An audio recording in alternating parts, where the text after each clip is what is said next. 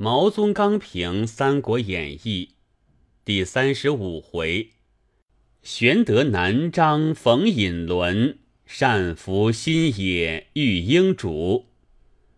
此卷为玄德访孔明，孔明见玄德，作一引子耳。将有南阳诸葛庐，先有南张水镜庄以引之；将有孔明为军师。先有单福为军师以引之，不特此也。前卷有玉龙金凤，此卷乃有伏龙凤雏；前卷有一雀一马，此卷乃有一凤一龙。是前卷又为此卷作引也。究竟一凤一龙？未曾明指其为谁，不但水镜不肯说龙凤姓名，即善福亦不肯自道其真姓名。庞统二字在童子口中轻轻斗出，而玄德却不知此人即为凤雏。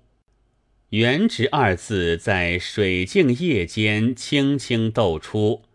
而玄德却不知此人之即为善福，隐隐约约如帘内美人，不露全身，只露半面，令人心神恍惚，猜测不定。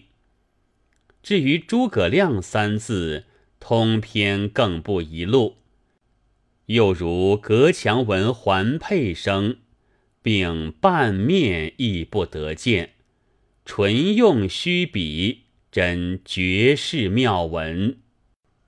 赵云在襄阳城外潭溪水边，接连几个转身，不见玄德，可谓极矣。若是翼德处此，必杀蔡瑁；若是云长处此，总不杀蔡瑁，必要拿住蔡瑁，要在他身上寻还我兄。安肯将蔡瑁轻轻放过，却自寻到新野，又寻到南张乎？三人忠勇一般，而子龙为人又精细，及安顿。一人有一人性格，个个不同，写来真是好看。前玄德以臂肉复生而悲。何其壮也！今至南漳道中，见牧童吹笛而来，乃有无不如也之叹，顿时英雄气尽。盖马蹄甚微，牛背甚稳，长鞭甚急，短笛甚闲，碌碌半生，征安劳苦，岂若散发林间？行淫则叛，唯足逍遥而视志也。非但玄德不如，即孝死之庞统、尽瘁之孔明，皆不如也。水镜先生宁老于南漳而不出，有以服。玄德于波翻浪滚之后，忽闻童子吹笛。先生古琴，于电走风驰之后，忽见石岸香清，松轩茶熟，正在心惊胆战，俄而气定神闲，真如过弱水而访蓬莱，脱苦海而游浪苑，恍疑身在神仙境界矣。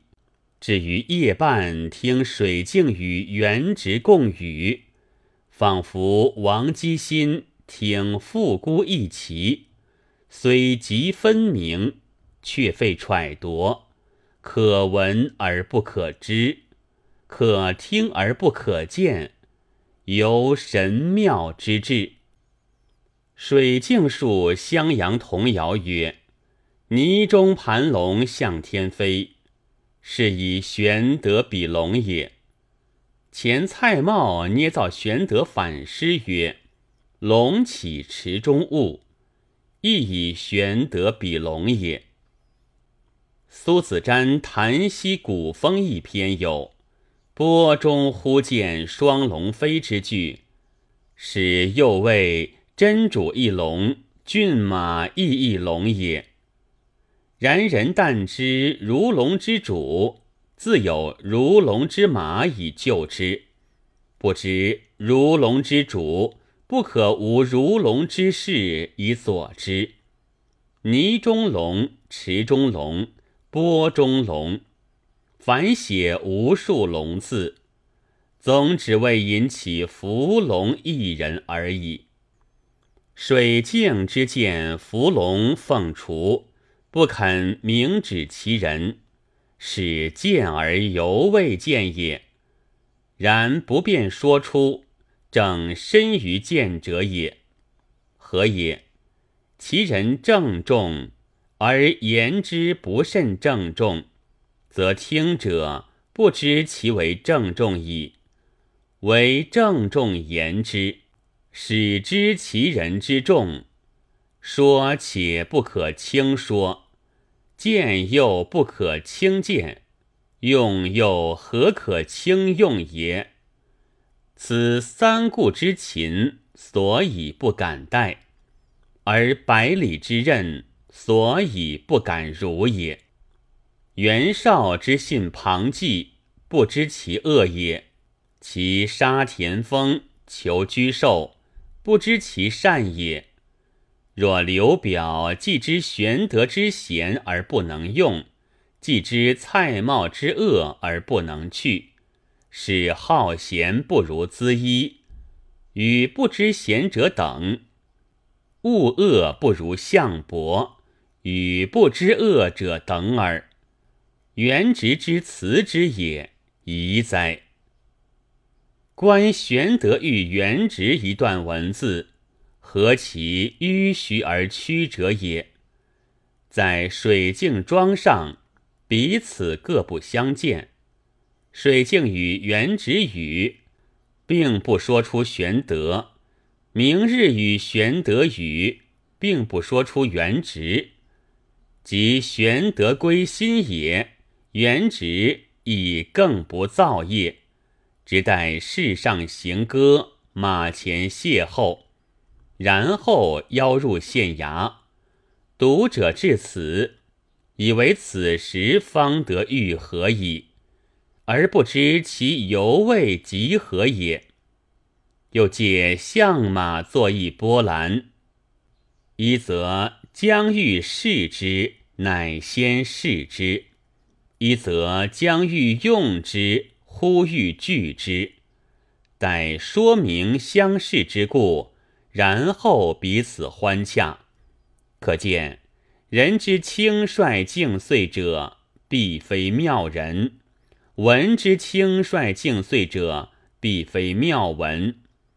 今人作拜官，每到两人相合处，便急欲其救，唯恐其不救。有如此之迂徐曲折者乎？